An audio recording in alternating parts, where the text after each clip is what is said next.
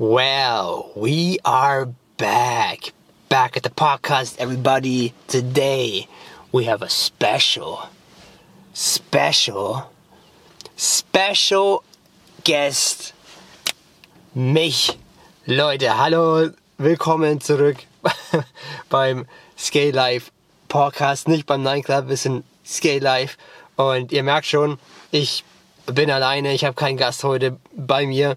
Hat verschiedene Gründe, da werde ich auch gleich drauf zu sprechen kommen.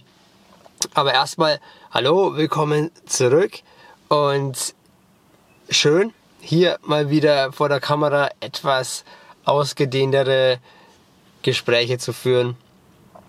Ja, okay. Ich würde sagen, lange Rede, kurzer Sinn, wir steigen gleich rein. Ihr wisst, ich habe schon seit Ewigkeiten keinen Scale Podcast mehr gemacht. Es hatte viele verschiedene Gründe.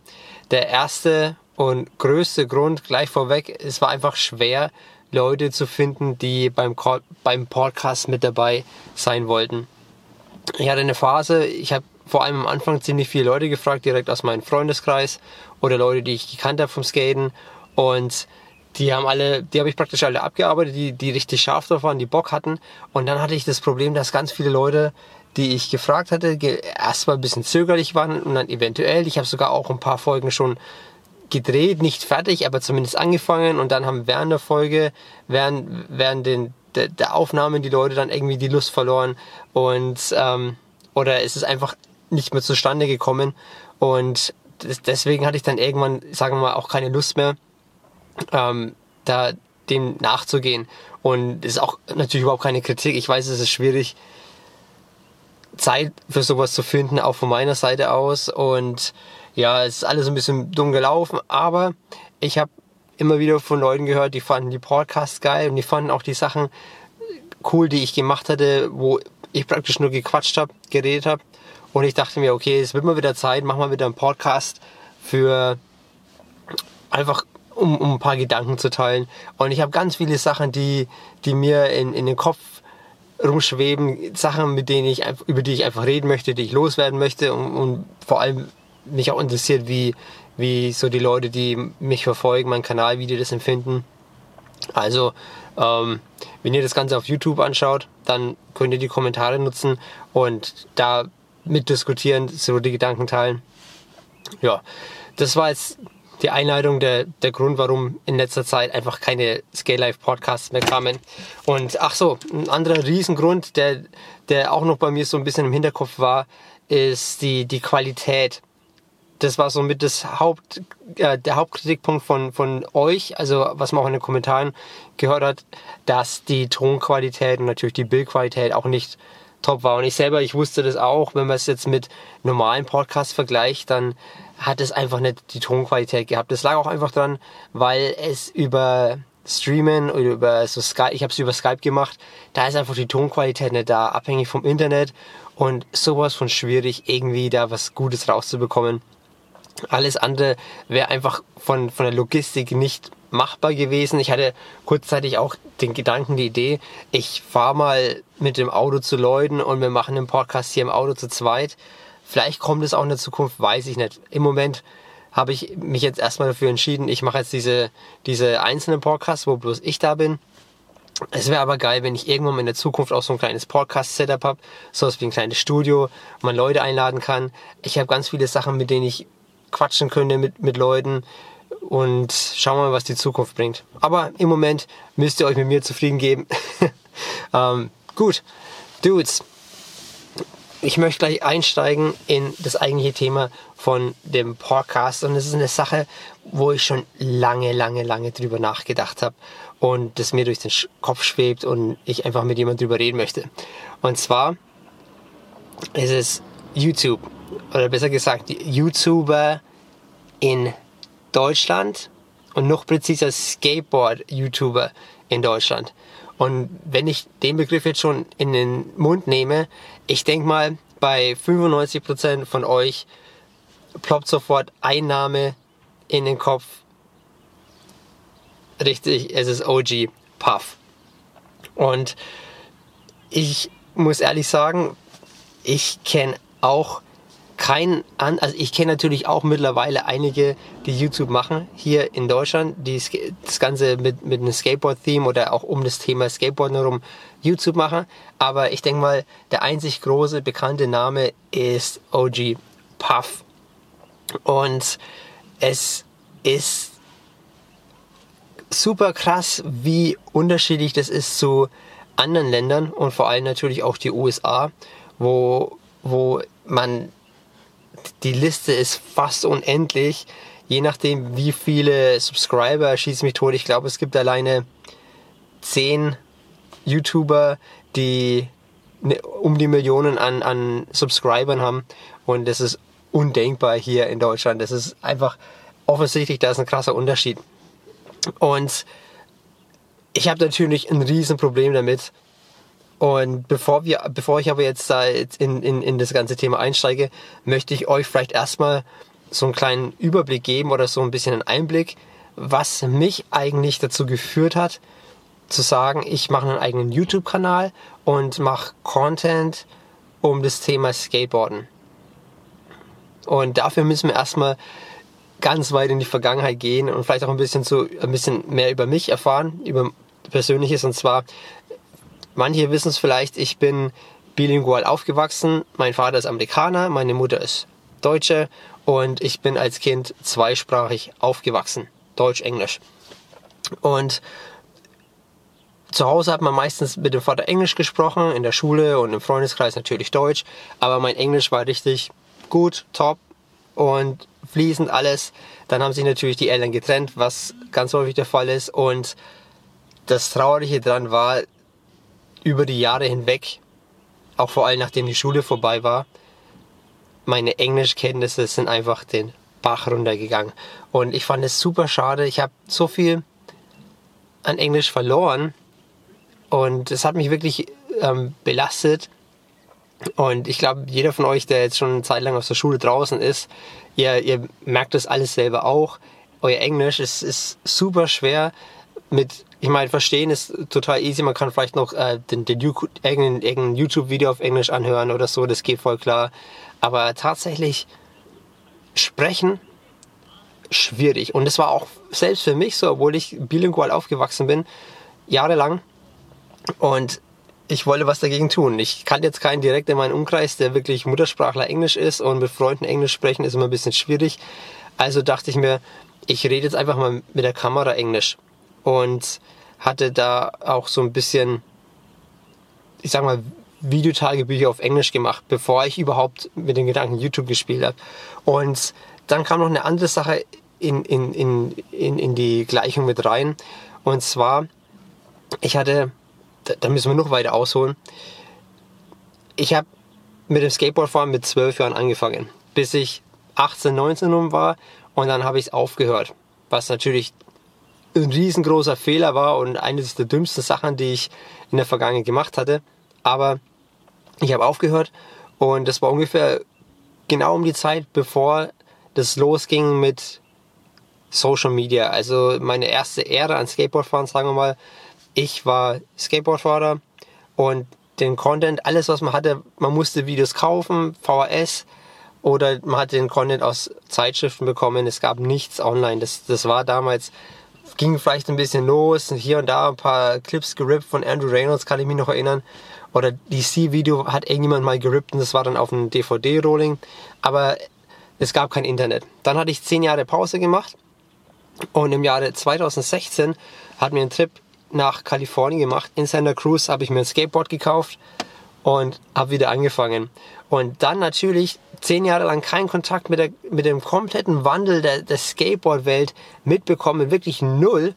Und auf einen Schlag krass, was, was ich getan habe, was sich verändert hatte in der Zeit. Und ich hatte, das hat mich so richtig mit dem Brett vom Kopf gestoßen.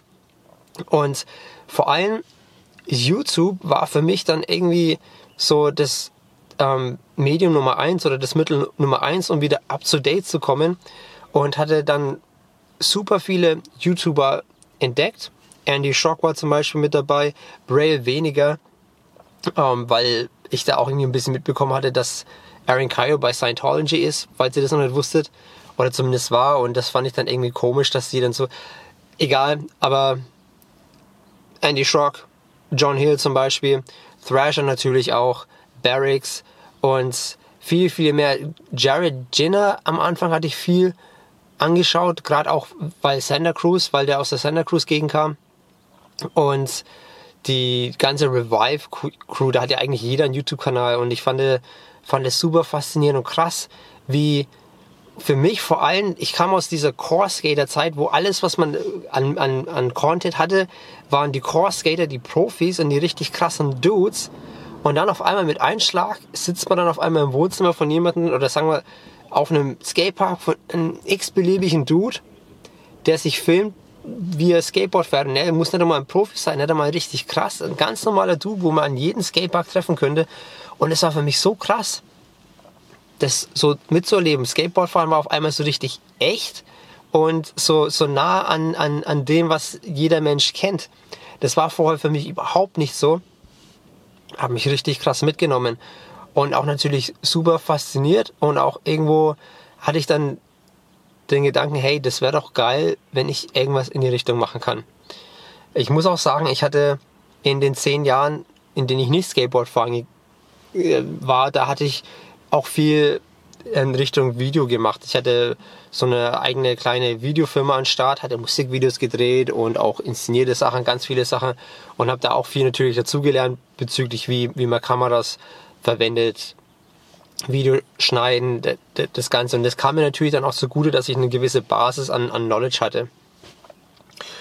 Ja, und jetzt kommen wir auf den, auf den ganzen Punkt zu, wie, wie, wie hatte ich dann angefangen? Ich habe dann einfach dieses Videotagebuch ähm, umgewandelt in, hey, ich mache jetzt tatsächlich was, was ich auf YouTube hochladen möchte. Das war dann im Jahre 2018 und habe lange rumgemacht. Ich habe vorher schon ein bisschen auf Instagram gepostet, aber nie so wirklich YouTube und habe dann 2018 ähm, im Januar, also Anfang des Jahres, mein erstes Video ausgebracht. Und ihr könnt gern wenn ihr das jetzt auf YouTube anschaut, das Video stoppen und ganz am Anfang von meinen YouTube-Videos gehen. Es ist noch da. Und ihr werdet merken, äh, es ist auf Englisch, denn mein Kanal war am Anfang auf Englisch, weil der Hintergedanke, ich möchte Englisch lernen. Ihr könnt es anschauen, es ist einfach nur cringy, super schrecklich. Und ich, ja, also stoppt jetzt das Video, schaut es euch an, wenn ihr Bock habt und kommt dann wieder zurück. Aber ja, ähm, und jetzt kommen wir auf das eigentliche Thema zu, zu sprechen. Und zwar, ich finde es schade, dass es in Deutschland so wenig Leute gibt, die YouTube machen und um das Thema Skateboardfahren drum. Ja, und ich denke mal, das Ganze hat verschiedene Gründe. Und ich sage jetzt mal so, ähm, Deutsche an sich sind zum einen sehr privat. Siehe Google Maps oder prinzipiell Datenschutz, Richtlinien, alles. Also Deutsche sind prinzipiell super privat. Und dann kommt es natürlich auch noch hinzu, dass viele Deutsche so, ich sage jetzt mal, kamerascheu sind oder nicht gern vor der Kamera stehen.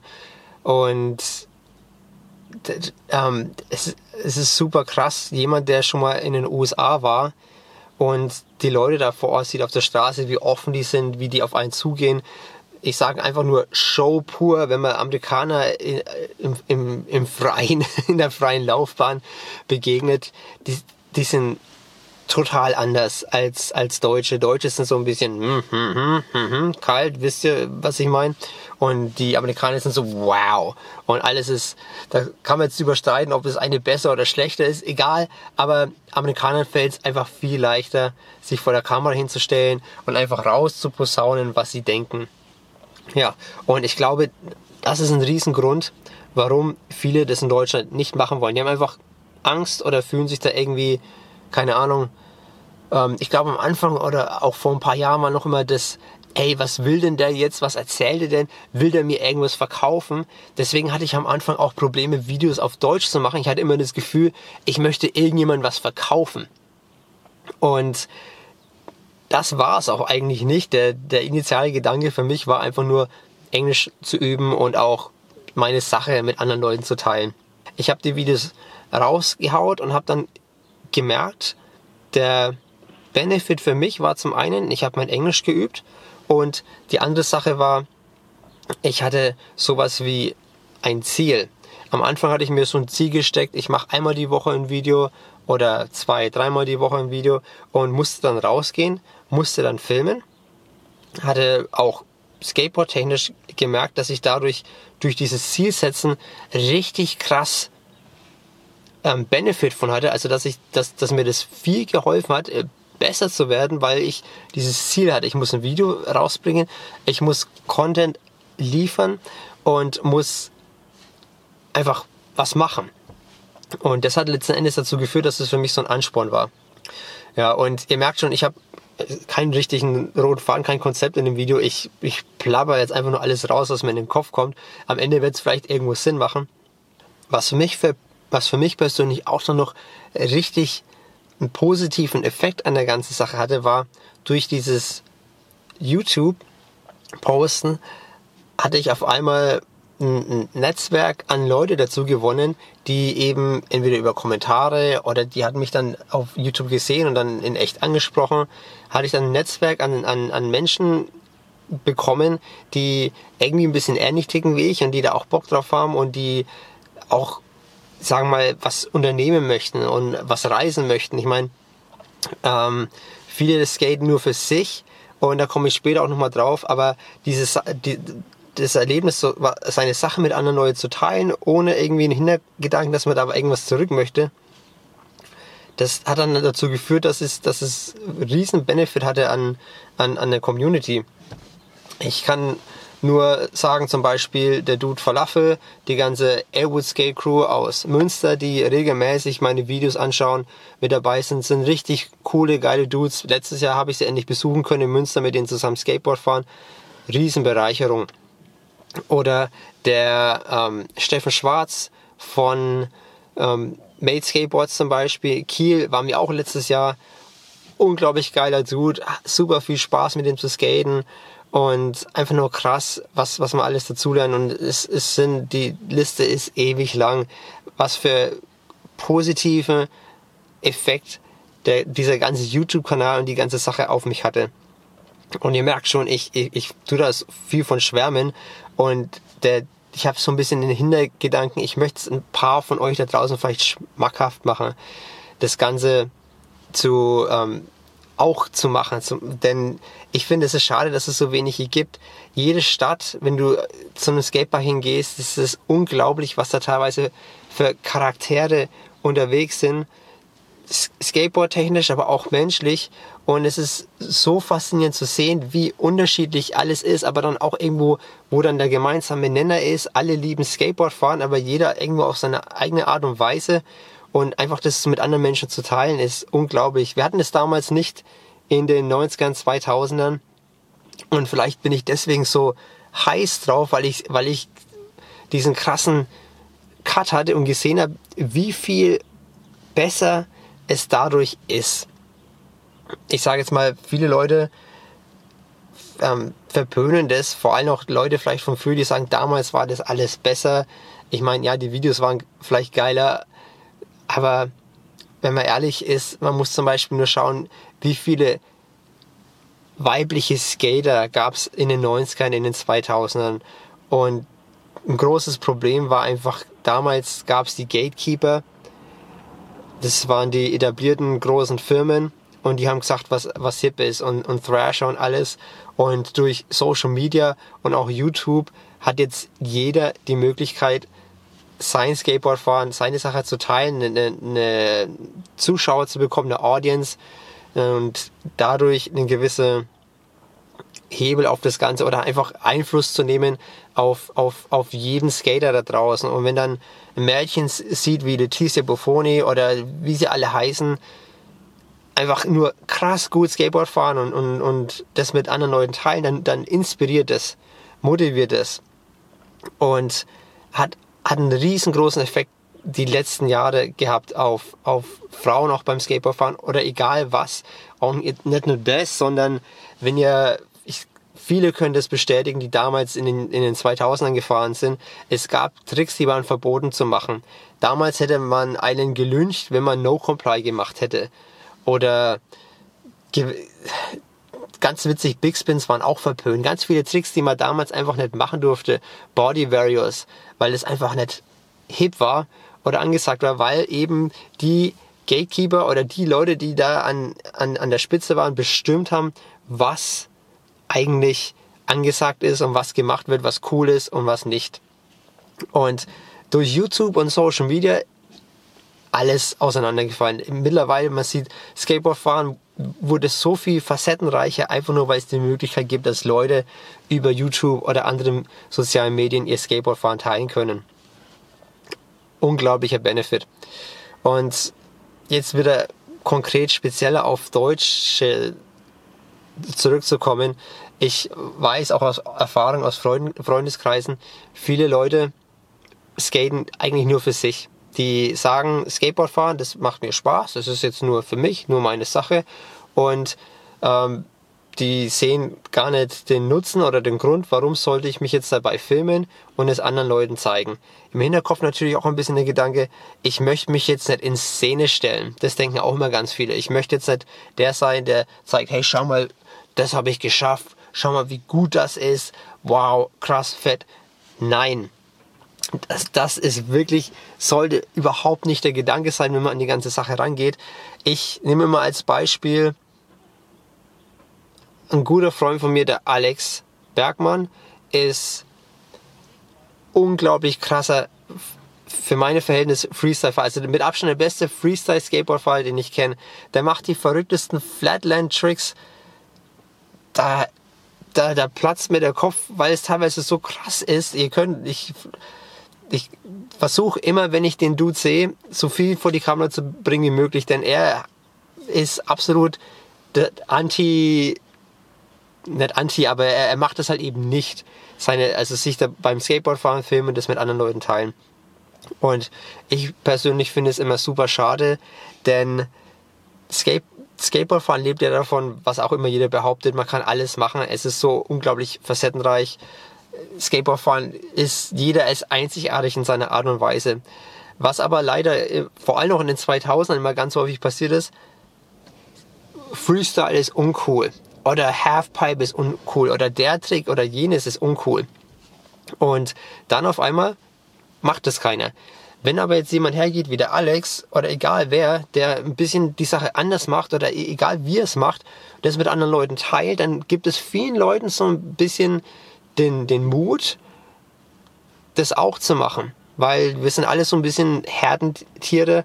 Ne? Man macht das, was angesagt ist, oder wenn das keiner macht oder das uncool ist, dann, dann will das nicht jemand machen und vielleicht würde das gerne so machen, aber weil es vielleicht, weil er keinen kennt, der das macht, oder weil es keiner ähm, ihm, ihm gezeigt hat, wie das geht oder was überhaupt möglich ist, dann hat, hat man da nicht die Möglichkeit dazu.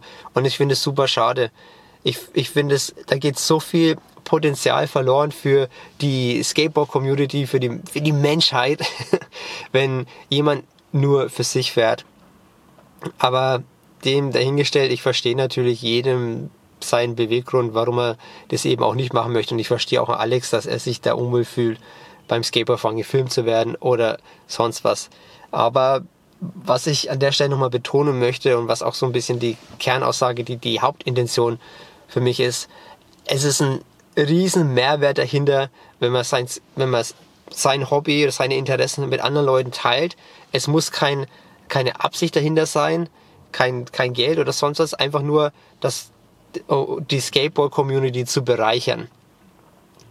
Das ist ganz wichtig, weil viele Leute haben das nicht auf dem Schirm oder sehen das nicht so, aber es ist einfach so und ich würde es jedem empfehlen. Und zuletzt möchte ich noch einmal mit euch teilen, über eine Sache reden.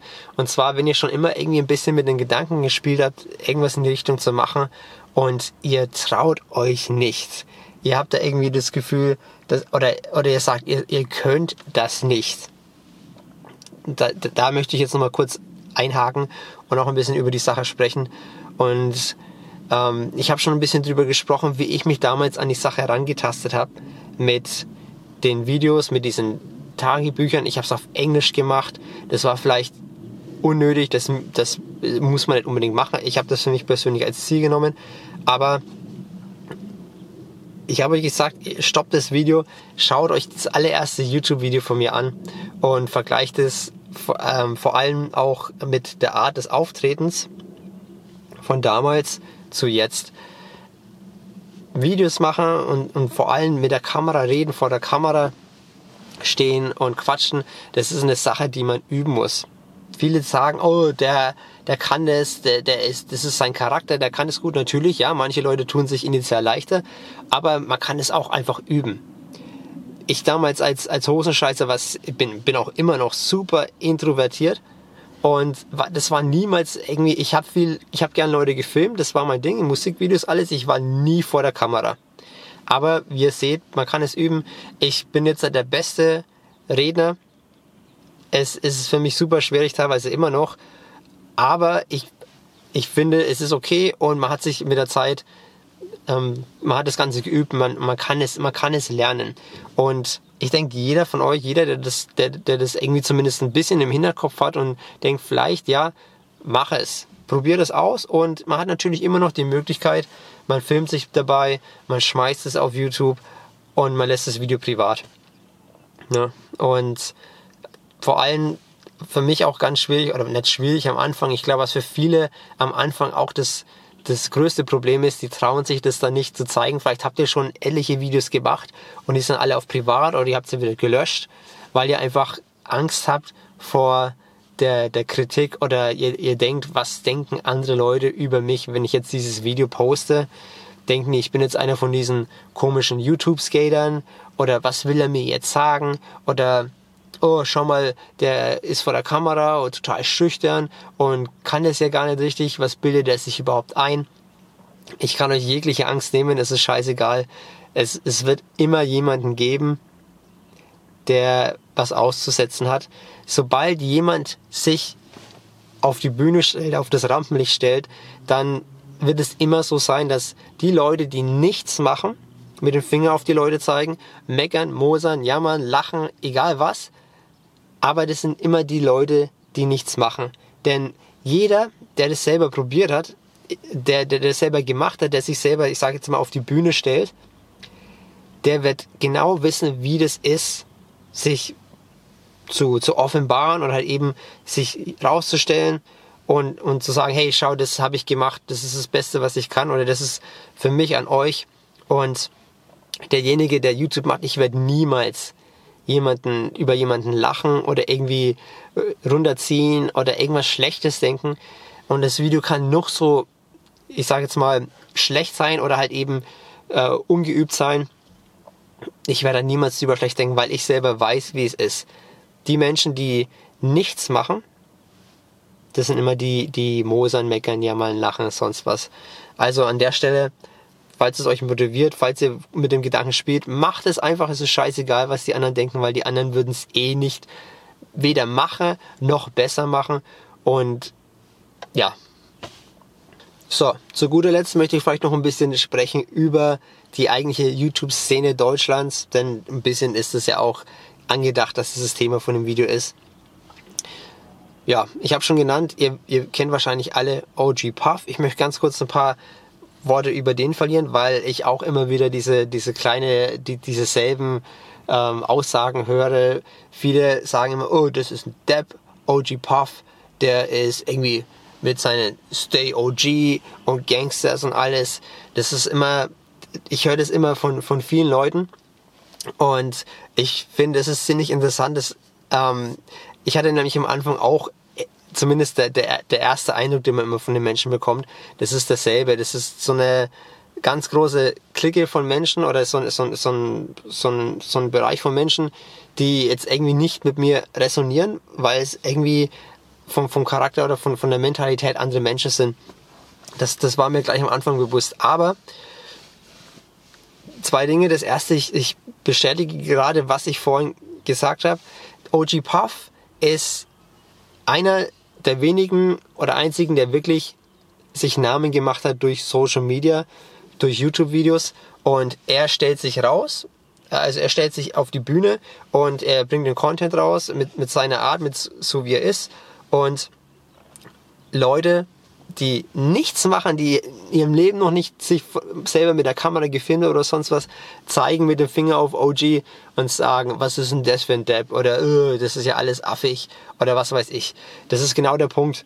Und deswegen dachte ich schon, okay, vielleicht ist das jetzt nicht so mein Dingens, aber ich habe auch ganz schnell gemerkt und das, ich glaube, das ist das Entscheidende an, auch vor allem an OG Puff und auch der Grund wahrscheinlich, weil, warum er auch so erfolgreich ist, ist, er liebt Skateboardfahren, er ist originell, denn er ist ehrlich und so wie er ist, ist er auch vor der Kamera. Und genau das ist das Allerwichtigste. Ich sehe immer ganz viele Leute, die, die, die versuchen, jemand zu sein, der sie nicht sind. Und gerade wenn es um YouTube geht, die legen dann die Maske auf und dann auf einmal ganz eigenartig, ganz komisch. Aber der OG, der ist echt, ich hatte das Gefühl, der ist einfach, er ist er selbst. Und das das habe ich respektiert. Abgesehen davon, dass es super schwer ist, so ein Following aufzubauen. Sowas, ich, ich weiß gar nicht mehr, ich weiß gar nicht, wie viele Abonnenten er auf YouTube mittlerweile hat. Ich weiß damals, als ich wieder angefangen habe, war es irgendwo bei 12.000. Jetzt, das letzte Mal, als ich geschaut habe, waren es über 50.000. Und das ist eine echt, echt krasse Nummer. Vor allem so viele Videos, die er rausgebracht hat und so viel Content bringen. Und der, der ganzen Skate Shop, den er aufbaut, den OG Skate Shop, alles. Krass Respekt an den Dude. Also, mehr kann ich nicht sagen. Ich weiß, er, von der Art her ist, wir würden wahrscheinlich niemals Freude werden, aber es ist trotzdem riesen Respekt an ihn, was, was er aufgebaut und was er macht. Es gibt noch andere Leute, die leider viel zu unbekannt sind. Ich habe vorhin schon Falafel genannt äh, mit der Elwood Skate Crew. Äh, ist ein richtig cooler YouTube-Kanal, die viel an der Metro skaten, generell Videos machen, Reviews, alles Mögliche. So ein bisschen nach dem Schema USA, wie man es auch sieht, ist Pro Product Reviews, die ganze Sache. Und richtig krasse Dudes. Es, es sind leider viel zu wenige, die, die das hier in Deutschland machen. Falls ihr jemanden kennt, falls, falls ihr irgendwelche Kanäle habt, die ihr auf jeden Fall empfehlen könnt, die richtig geil und empfehlenswert sind anzuschauen, natürlich die ganze OG Skate Crew, die dahinter sind, OG Derek, alles, haut es unten in den Kommentaren rein, wenn ihr auf YouTube seid und teilt es mit anderen Leuten. Weil, wie gesagt, das Wichtigste an dem ganzen Video, was ich euch mit auf den Weg geben möchte, es hat einen riesen Wert, wenn man, wenn man Sachen mit anderen Menschen teilt. Und selbst man muss dann immer danach gefragt werden, hau das raus ins Universum, es wird Gutes zurückkommen. Und Leute werden dafür auch dankbar sein. Also wenn ihr jemanden kennt, der wirklich empfehlenswert ist, dann schreibt es in die Kommentare rein. Wäre wär auch eine super cooler äh, Diskussionsstoff. Ja. Okay, Dudes, lange Rede, kurzer Sinn. Wir haben jetzt lang und ausgiebig über das Thema YouTube gequatscht. Ihr wisst meine Meinung ich hoffe, ich konnte irgendjemand dazu motivieren, das Thema auch in Angriff zu nehmen. Ähm, vielleicht noch eine Sache wegen, weil, weil für viele Leute ist so diese Einstiegshürde, ich habe keine Kamera. Und da kann ich auch nur sagen, ich denke mal, jeder von euch wird ein Handy haben und es reicht vollkommen aus. Es reicht vollkommen aus, um einen YouTube-Kanal zu machen. Man braucht mittlerweile nicht mal mehr einen Computer. Man kann die App runterladen auf, die, auf das Handy. Ich meine, natürlich, die Qualität ist dann vielleicht nicht vergleichbar mit gewissen YouTubern, die ihr verfolgt, auf äh, vielleicht Amerikaner oder sonst, egal. Aber glaubt mir, haut den Scheiß raus und teilt es mit anderen Leuten und bringt den Apparat erstmal ins Rollen und alles andere kommt dann mit der Zeit. Also Thema Kamera ist wirklich, sollte nicht das Hindernis sein für euch, YouTube zu machen. Yo, Dudes, meine Stimme ist schon ganz kratzig. ich bedanke mich vielmals für eure Aufmerksamkeit. Ich hoffe, ihr konntet irgendwas aus dem Video Positives gewinnen und ich hoffe, dass in den nächsten Monaten die YouTube-Kanäle in Deutschland von Skateboardfahren aus dem Boden schießen und ja, wäre wär eine richtig geile Sache. Leute, vielen Dank fürs Reinhören, fürs Reinschauen. Wir sehen uns das nächste Mal. Bis dahin. Peace out. Bye.